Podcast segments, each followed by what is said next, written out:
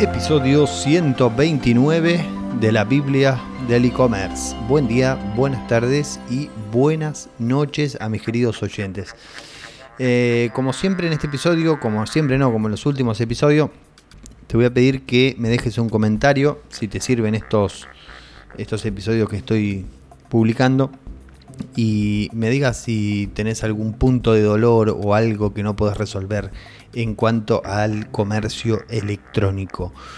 Eh, mi nombre es Eugenio Vigorito, vendí muchísimos productos por internet y en este podcast te cuento, te comparto todo lo que aprendí para que puedas hacerlo vos. Y todos los viernes tenemos un episodio sin guion, en el cual hablo durante en promedio 10 minutos y voy a contar, este, voy a hablar de lo que tengo ganas, ¿sí? Eh, en el episodio de hoy, bueno, más, más que nada voy a conversar sobre lo que es el diseño en las tiendas online. Eh, igual va un poco más relajado, más tranquilo. Este, la idea no es hacerlo apurado, rápido como, los, como el resto de la semana, en los cuales creo que las personas este, tienen poco tiempo y además se terminan aburriendo con, unos episodios largos. Bueno, vamos a dar comienzo a este episodio y vamos a dejar de tanta cháchara. Eh, para eso les traje un texto que voy a leer un pedacito que se titula de la siguiente forma. Dice, ¿qué significa realmente un diseño simple? Comenzando su sistema de diseño desde el lugar correcto. Estas son recomendaciones. Es un texto muy, muy interesante que la verdad que me, me parece una lectura exquisita y que quiero compartirlos con ustedes para que lo tengan en cuenta a la hora de diseñar las tiendas online. ¿sí? Si tienen una tienda online, es bueno que al menos escuchen este párrafo y, y lo tengan en cuenta. Simple es un cliché. Todos pretendemos apuntar a un diseño simple. Suena igual que haz del mundo un lugar mejor. Frase muy común en Silicon Valley. Como minimalista y claro, parece que esta palabra, eh, estas palabras exageradas, tienen el poder de aumentar el valor de nuestro diseño con solo deletrearlas. Pero realmente, ¿qué significa diseño simple? Desafortunadamente creo que significan cosas diferentes para diferentes personas. Lo mismo ocurre con lo bello. ¿Cómo podemos definir lo que es bello ¿sí? ¿Cuál es la fórmula mágica para decir esto es bello y esto no es bello? Eh, eso va a depender siempre de los ojos, esto es un comentario mío, de los ojos que estén observando el, diseño. ¿sí? Eh, recién hace un ratito estuve hablando con eh, Francisco, una, una persona que me llamó de Google Ads, un colombiano, muy piola, muy, este, nada, entramos en confianza, nos pusimos a hablar, en un momento terminamos hablando de los hijos, del padre, de las oportunidades que le había dado el padre cuando era chico y qué sé yo. Este, bueno, Francisco la tenía muy clara con Google Ads, yo le aclaré que tenía mucho conocimiento de esto y que, pero que igualmente podía aprender porque siempre aprendo de cuando me llaman estos especialistas de Google Ads. Y, bueno, nos pusimos a, conversar y, me, le sorprendió la, Esto lo cuento como para que lo tengan en cuenta que viene en relación al tema. Le sorprendió la, el diseño de la tienda online mía, de una de las tiendas online, que la que estamos hablando, y de lo simple y fácil que era comprar, hacer una compra y, y que además generaba confianza y bueno, varias cosas más este, que la verdad me felicitaba y me dice, no te lo digo por nada, pero realmente estaba muy buena, qué sé yo. Me aclaró 30 veces que eh, realmente le, había parecido interesante. Y, nada, entonces dije, bueno, tengo que hablar un poco sobre lo que es el diseño simple. Evidentemente eh, soy bueno para esto, así que nada, quería contarles esto. Bueno, y el párrafo este continúa con lo mismo, y esta creo que es la parte más importante, dice, eh, esto es una traducción del, inglés al español que yo lo hago con el, con el traductor de Google y que por ahí eh, hay algunas palabras que no están bien ordenadas. Apelo a la inteligencia del oyente para que las entienda. Eh, ¿Sabes que los seres humanos se sienten atraídos por las cosas y las personas que encuentran estéticamente agradables? Hasta el punto de que los estudios han demostrado que tanto adultos y niños están eh, más proclives a que confíen en alguien que se encuentra atractivo. ¿sí? Es decir, hay estudios que comprobaron que una persona dice, está lloviendo afuera, y otra persona dice, está lloviendo afuera, la única diferencia está en que una se encuentra más atractiva que la otra y es más probable de que nosotros, las personas, confiemos en la que eh, la más atractiva, ¿sí? De estas dos personas. En cambio, para la otra persona que no es atractiva, es muy probable que salgamos a mirar por la ventana a ver si está lloviendo, ¿sí? O que abramos la puerta de casa y salgamos a, a mirar si está lloviendo. Lo mismo pasa cuando hablamos eh, en la radio, en la tele, en muchos otros lugares. Entonces, teniendo en cuenta eso, lo mismo va a ocurrir en una tienda online. ¿sí? La, dice, la misma teoría parece ser cierta para las aplicaciones y los sitios web. Esto significa básicamente de que si nuestro diseño es bueno, es simple y se entiende, tenemos mucha mayor posibilidad de vender. ¿sí? Es mucha, eh, sube mucha la probabilidad de vender, es decir, la tasa de conversión. Algo que siempre hablo y comento es que eh, pasé muchos años de mi vida obsesionado con la tasa de conversión de, mis tiendas online. Entonces, no solamente es cuestión de que impresione la página. A mí no me gusta hacer páginas web impresionantes, ¿sí? Que vos entres y digas, wow, mirá qué página web. Me encantan mirarlas, pero no, eh, de acuerdo a las pruebas que yo hice, no me dan resultado, ¿sí? No me dan resultado para vender. Después podemos discutir si esto es a causa de que el público que ingresa y que hace compras en mi tienda online es de una clase de público este, con un poder adquisitivo distinto, con un, nivel de conocimientos distintos, etcétera, etcétera.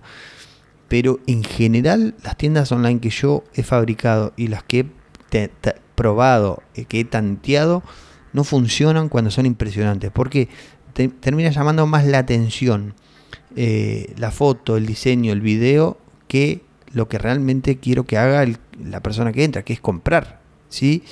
Entonces, basarse eh, cuando se pongan a diseñar, a ver, yo hablo también de diseñar como si fuera científicos de la NASA, no, siéntense, eh, hagan una prueba, agarren su tienda online y díganle a la mamá, al papá, a la abuela, a la tía, a la amiga de tu hija, a las eh, personas que te rodeen en el círculo social y decirle, hace una compra, ¿sí? Ponele que vendes zapatillas y decirle, toma, le haces el celular tuyo y le decís, hace una compra de una zapatilla, de la que vos quieras. Bien, esa es una prueba. La segunda prueba es, buscame una zapatilla color negra, ¿sí? Deportiva, y comprala. ¿Sí? Y, y, parados al costado de la persona y miren y vean qué es lo que hace tanto el celular como los ojos. ¿sí? Y hay que prestar atención, sobre todo, por ejemplo, cuando agregan al carrito un producto, eh, a ver a dónde miran, qué van a buscar. Si van a buscar el menú, van a buscar el finalizar comprar, eh, van a, buscar eh, o, qué le van hacia abajo, van hacia arriba, vuelven al menú, ¿qué hacen? Con esos datos, puedo, a ver, podemos hacer una película con eso. podemos estar tres años hablando de esto. Pero la mejor forma es esa, pruébenlo y fíjense con esos datos que van obteniendo, vayan mejorándolo. Si después de agregar el carrito la persona se va al menú, es porque no entendió lo que tenías que hacer. Entonces vuelve a foja cero, ¿sí? Vayan viendo, eh, finalizar compra, bueno, fíjense la forma de que aparezca algo que diga eh, terminar la compra, ir a pagar, ¿sí? Cuando van al carrito, también eh, van a tener que tener en cuenta qué es lo que está pensando la gente, ¿sí? cómo se puede pagar. Eso muchas veces cuando lo hacemos con el círculo social no se lo preguntan, porque en el momento esas cosas no, no les van a surgir. Pero la idea sería que traten de decirle, imagínate que vas a hacer la compra, o sea, eh, que se pongan en el lugar de, clientes potenciales. Eso sería lo ideal. ¿sí? Eh, en los zapatos de un cliente que va a hacer la compra. Y tratar, obviamente, de que se vayan generando todas esas dudas, dejarlo liberado a la, persona que haga la compra, no ayudarla, ¿sí? dejarla totalmente liberada. Nosotros nos vamos a estar al lado de cada cliente que nos vaya a comprar. Entonces, y una vez que termina de hacer la compra, si es que lo logra, se van a sorprender porque mucha gente no lo logra. Una vez que termina, se sientan y le, hacen algunas preguntas. Por ejemplo, eh, cuando estabas por pagar, ¿qué dudas te aparecieron? ¿Sí?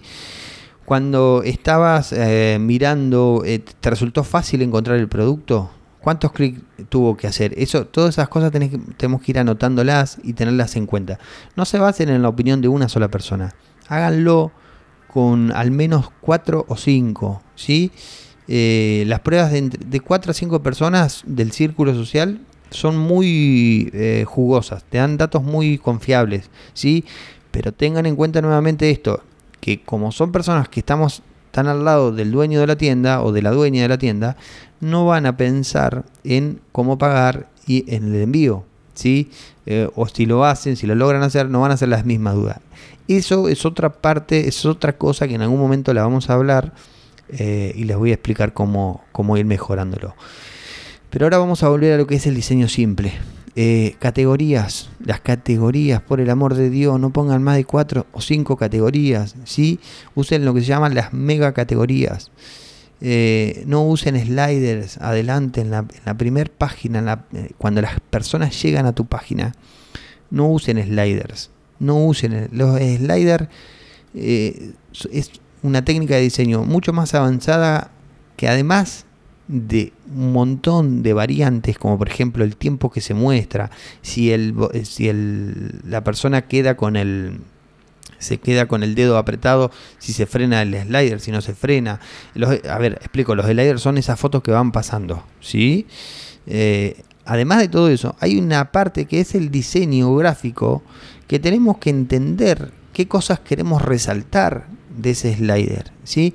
Como esto suele ser muy complicado para emprendedores como nosotros, que no tenemos este, demasiado caudal de efectivo como para contratar a un diseñador que se dedique exclusivamente a diseñar los sliders, porque además los sliders hay que ir cambiándolos, hay que ir actualizándolos, sáquenlo, elimínenlo y dedíquense 100% a que la persona que llega a tu lugar entienda principalmente qué haces si vendes pizzas, decís, venta de pizzas. Ah, eh, es, o sea, muchas veces puede quedar feo, puede quedar, eh, sonar mal, no, no, no, pero la pasa que no queda muy bonito. Háganme caso. Las personas necesitan entender a qué te dedicas y qué pueden hacer en tu página, ¿sí? en tu tienda online. Entonces, ¿qué vendes? ¿Cómo lo compran? ¿Y cómo les va a llegar? ¿Sí? Tres cosas fundamentales. Una vez que bajan, eso se pone sobre el, la mitad superior de la, de la página. ¿sí? Sobre la mitad inferior empezamos a mostrar las categorías de los productos para que las personas puedan elegir y después, si, si, continúan bajando, eh, mostramos los productos más vendidos, las novedades y algunas otras cosas más como para generar confianza. Pero lo principal es eso, ¿sí? Tenemos que buscar que la persona descubra eh, encuentre o, de manera fácil. ¿sí? Hay algo que se llama la carga cognitiva que se genera cuando una persona está dando vuelta en una página web, está navegando. ¿sí? No, las personas no podemos retener, eh, o sea, retenemos entre, eh, entre 5 a 7 cosas. Es, en realidad es 5 cosas, retenemos en nuestra memoria, más 2 o menos 2. ¿Sí? Eh, perdón, son 7 cosas más 2 o menos 2. Yo voto mucho por el 5. Entonces, 5 mega categorías. Donde diga, este, sos una tienda, vendés zapatos. Bueno, zapato eh, para salir, zapato de fiesta, eh, zapato deportivo, zapato, este, no sé. 3, 4 categorías. No se vuelvan locos poniendo más. Si no hace falta, no pongan. ¿sí? No hagan que las personas eh, se vuelvan locas con eso. Es súper importante buscar eh, que las personas sigan interactuando en tu página web. porque eso genera más confianza y la chance de venderles aumenta mucho más. ¿sí? La, retención del público tiene que estar lo más alta posible. Siempre tenemos que tratar de buscar que las personas se queden el mayor tiempo posible en nuestra página web, porque eso hace que tengamos más chances de venderle. ¿sí? Bueno, eh, nada, espero que haya servido este, este episodio. Espero que les haya gustado. Si te, si te gustó, compartilo. Eh, comenta en las redes sociales. Menciona elvigo.com para recomendarles a otros emprendedores. Y nos escuchamos en el capítulo del lunes nuevamente en la Biblia del e-commerce. Chau, chau.